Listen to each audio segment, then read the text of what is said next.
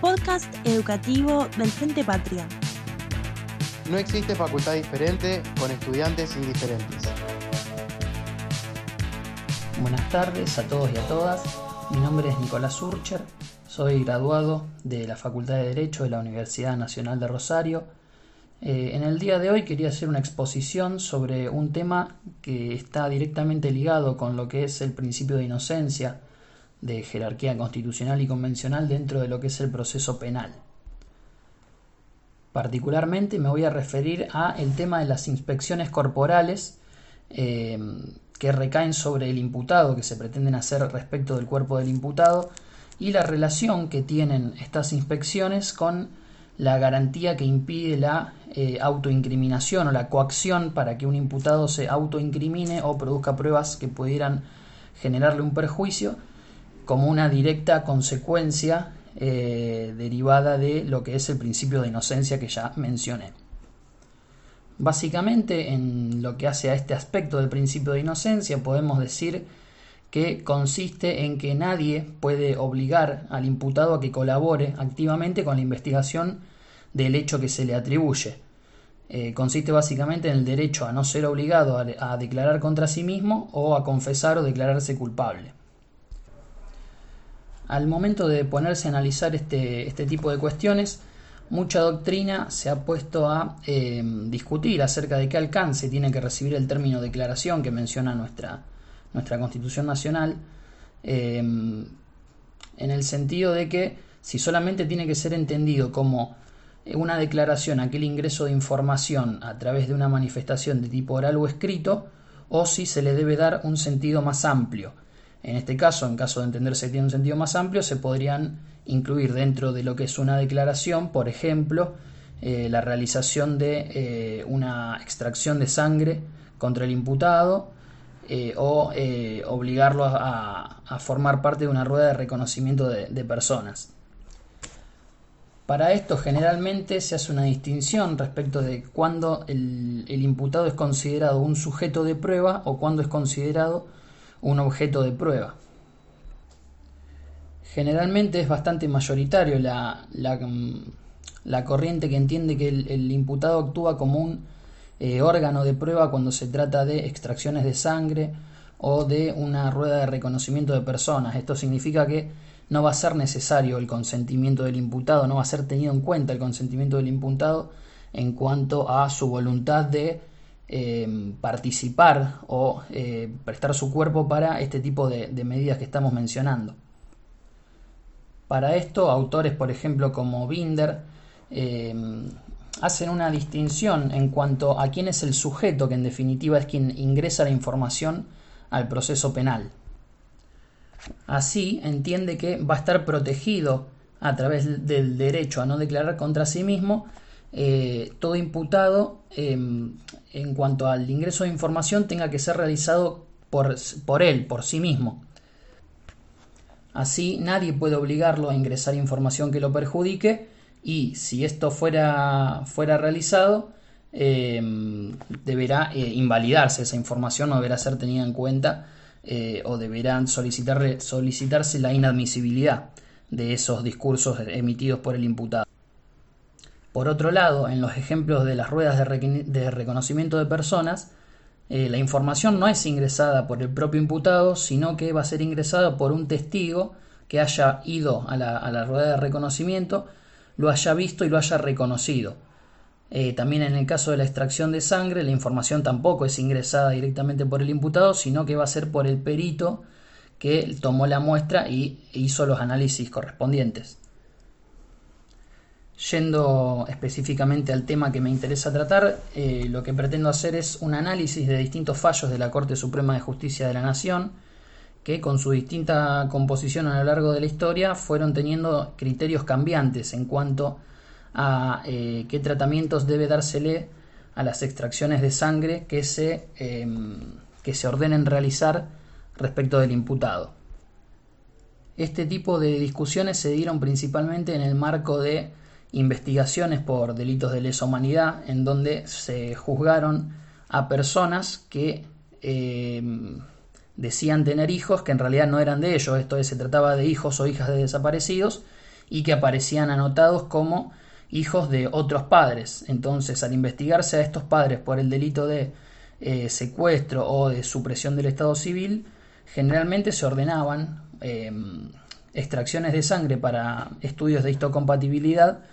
eh, a partir de muestras que se extraían de los imputados, que vendrían a ser los padres, y de las víctimas, que vendrían a ser los hijos o hijas.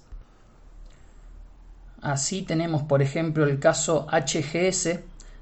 que fue resuelto por la Corte Suprema de Justicia de la Nación. En este caso se había ordenado la extracción de sangre de un, un menor de edad y de quienes decían ser sus padres legítimos imputados en la causa.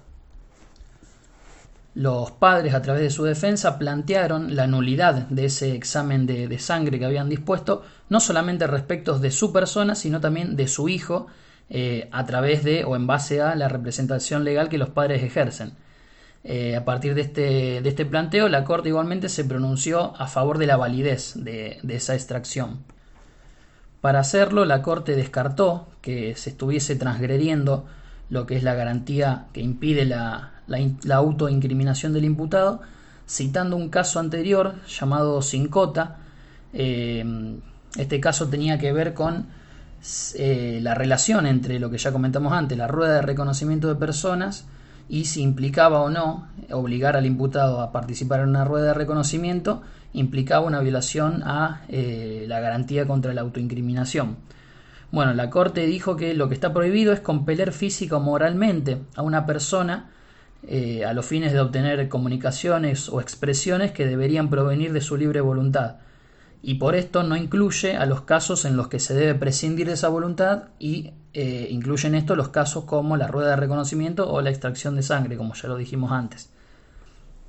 También la Corte analizó eh, o dejó bastante claro que se trataba de una medida que guardaba una relación directa con el objeto del proceso, ya que la extracción de sangre tanto de los padres como del hijo guardaban eh, una relación eh, bastante directa con el esclarecimiento del hecho que se trataba de investigar. Así, la Corte rechaza el agravio de, los padres en cuanto a, lo que habían planteado del derecho a disponer de su propio cuerpo y a la zona de reserva de intimidad que protege la Constitución, eh, e indicó la Corte que la extracción de sangre no constituía una práctica humillante o degradante, eh, ni ocasionaba una, una, perturbación ínfima en relación con los, interiores que, los intereses perdón, que estaban en juego, esto es eh, el esclarecimiento de lo que son los delitos de, lesa humanidad. Después de este, este, de este caso, la, la Corte Suprema eh, tuvo la oportunidad de resolver otro que se llamó Vázquez Ferra. en este caso lo que se pretendía era practicar una extracción de sangre para el examen de, de histocompatibilidad eh, a pedidos de quienes reclamaban ser los familiares eh, sanguíneos de, una, de, una, persona que se presumía podía ser hija de desaparecidos, pero que al momento en que mm, tuvo que resolver la corte ya era una persona mayor de edad. En este caso, la víctima eh, había pedido ella misma oponerse a que le haga una extracción de sangre y en el mismo caso los padres ya habían aceptado durante la investigación no ser los verdaderos padres de, su hija. Eh, en primera y en segunda instancia, eh, la negativa a, o el rechazo a, prestarse a la extracción de sangre por parte de, la hija de la víctima fue rechazada. Así fue que el, que el caso llegó a la corte y es ahí donde entendieron que la extracción compulsiva contra la víctima eh, en el modo en que se había dispuesto resultaba inconstitucional. Para esto la Corte entendió que los principios constitucionales de lo que es la privacidad, la dignidad del ser humano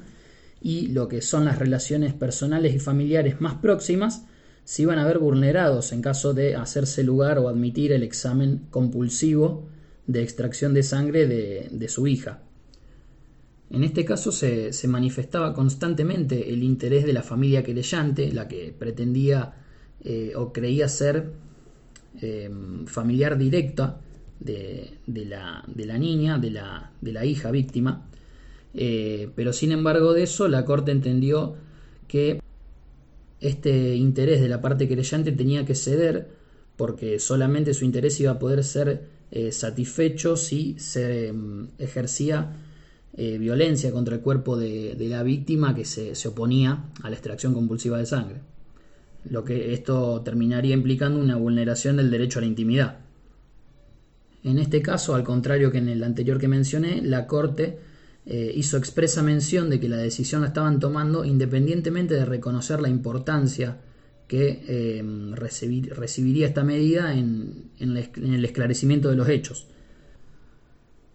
Después, ya en el caso 2003, con una nueva integración de la Corte, se volvió a plantear, a plantear la cuestión de la, de la validez de, la, de los análisis de las extracciones compulsivas de sangre en un caso que se llamó Gualtieri, Rugnoni de Prieto. En este caso, en realidad, lo que hizo la Corte fue resolver dos planteos referidos a la misma causa. Uno tenía que ver con la validez de la extracción compulsiva de sangre y el otro tenía que ver con la validez de un allanamiento a través del cual se llegó a secuestrar eh, una serie de elementos de los cuales se podría eh, recabar eh, materiales como ropa, cabellos, a partir de los cuales se podían hacer los mismos exámenes de histocompatibilidad. Lo que interesaba de este caso era em, poner de alguna manera en jaque a la Corte y ver cuál iba a ser el criterio que iba a tener en, estas cuestiones a través o a partir de la, nueva integración que, la había conformado. A partir del voto concurrente de, la mayoría de sus, de sus ministros, em, la Corte mantuvo el criterio de que resultaba inconstitucional em, someter a una extracción compulsiva de sangre a quien resultaba ser la víctima del delito de, supresión de Estado civil y, secuestro en su caso. Em, pero lo curioso fue que no coincidían en los fundamentos, sí en el resultado final, que era la, declaración de inconstitucionalidad, pero llegaban a esa conclusión a partir de distintos argumentos. Como datos interesantes puedo mencionar lo que fueron los votos de Lorenzetti y Zaffaroni, que votaron por revocar la sentencia eh, que se había apelado en cuanto ordenaba la extracción compulsiva de, sangre. Eh, en ese voto afirmaron que el Estado Nacional ni tampoco órganos como el Ministerio Público eh, pueden exhibir un interés legítimo en someter a una persona mayor de edad, también igual que el caso anterior, una persona mayor de edad no imputada y que incluso se presumía como víctima del delito de secuestro al padecimiento de una extracción compulsiva de sangre. Eh, y mucho más si se consideraba que de resultar la, obtención de prueba em, se estaba colocando en perjuicio o se estaba em, avanzando la investigación en contra de quienes esta persona consideraba sus verdaderos padres. Esto implicaba también para, estos ministros una suerte de eh, revictimización y que ningún compromiso internacional que el país haya asumido para la persecución de los delitos graves como lo son los de lesa humanidad justificaba violar de esa manera los derechos de las presuntas víctimas. Eh, esto implicaría violar el principio constitucional que protege a las personas de la autonomía de, sus decisiones, que reconoce la capacidad de las personas para, eh, o le reconoce, mejor dicho, a las personas una autonomía suficiente para tomar decisiones. Eh, este derecho a la autonomía lo derivan de lo que es el principio de reserva que, encontramos en la, Constitución Nacional en el artículo 19. Ellos entienden que no se trata solamente del respeto a, las acciones privadas de las personas, sino también del reconocimiento de un ámbito en el que cada individuo, dicen, es soberano para tomar decisiones libres del estilo de vida que quiere llevar. Eh, también entendían que no hay mejor juez que la propia persona afectada para juzgar las consecuencias que le acarrearía el esclarecimiento de los hechos que se pretenden investigar. Más allá de eso, lo que pretendían Lorenzetti y Zaffaroni era emitir un voto eh, balanceado, eh, porque sí le reconocen, le reconocen el interés directo que tienen las, los familiares de los desaparecidos en conocer la identidad de quienes podrían ser sus nietos eh, en estas causas penales. Por esto es que sentaron, dejaron sentado un criterio en el cual, si bien em, ordenaron que se revoque la sentencia o la, resolución que ordenaba la extracción de sangre de la víctima, em, dieron una serie de pautas que debía cumplir una medida para no ser eh, violatoria de la, de la, Constitución Nacional. Eh, las pautas que se sentaron eran las, las siguientes. eh, la prueba producida no debía ser utilizada en contra de quienes han estado a cargo de la crianza de la supuesta víctima. Esto es, la extracción de sangre no puede ser utilizada como prueba eh, directa, fundamental y única para condenar a las, a los, en este caso, a los padres. Eh, también se le debía decir a la víctima, se le debía noticiar a la víctima de esta circunstancia, de que esta prueba ella podría someterse a la extracción de sangre, pero bueno, el resultado de esa extracción no iba a poder ser utilizada para condenar a sus padres. Y por último, le reconoce el derecho a la víctima de no conocer el resultado de que arroje ese examen de histocompatibilidad si así lo desea. En definitiva, como eh, la orden de extracción de sangre no se había emitido en base a estas pautas que dieron Lorenzetti y Zaffaroni, decidieron revocar esa orden. Pero bueno, más allá de eso, recuerden que en este caso se habían planteado, aparte de la cuestión de la extracción de sangre, eh, planteos sobre la validez del allanamiento a partir del cual se habían secuestrado muestras de, ropa, de cabello, eh, a partir de las cuales se podían hacer eh, análisis de histocompatibilidad. Respecto a esta pauta, la, Corte no abrió el recurso extraordinario, con lo cual reconoció la validez de ese allanamiento e igualmente se pudieron llevar a cabo los resultados o los, análisis de ADN. Bueno, y ya llegando al final, un tiempo más tarde, eh, sobre las mismas cuestiones, le tocó a la Cámara de Casación Penal resolver la cuestión de la validez de las extracciones compulsivas de sangre, pero en un contexto en el, que, en el que ya se había incorporado al Código Procesal Penal de la Nación lo que es el artículo 218 eh, bis, a partir del cual se pretendió regular esta, este tipo de medidas. En este, en este caso lo que terminó resolviendo la Cámara fue eh, admitir la extracción compulsiva de sangre contra una de las presuntas víctimas, eh, pero bueno, se, determinó que se hizo en base a eh, o luego de que varios allanamientos que se intentaron hacer para mm, recabar material que permitiera hacer esos análisis no habían podido arrojar resultados positivos. Ya para ir cerrando, em, voy a, mencionar cuáles son algunas de las opiniones de la doctrina en base a, toda esta evolución jurisprudencial que fue recibiendo esta cuestión. Eh, hay bastante consenso en que este problema de las requisas corporales, las extracciones de sangre y demás medidas similares, siempre respecto del imputado, tienen que resolverse en función a un criterio de, razonabilidad. Eh, se trata de medidas que producen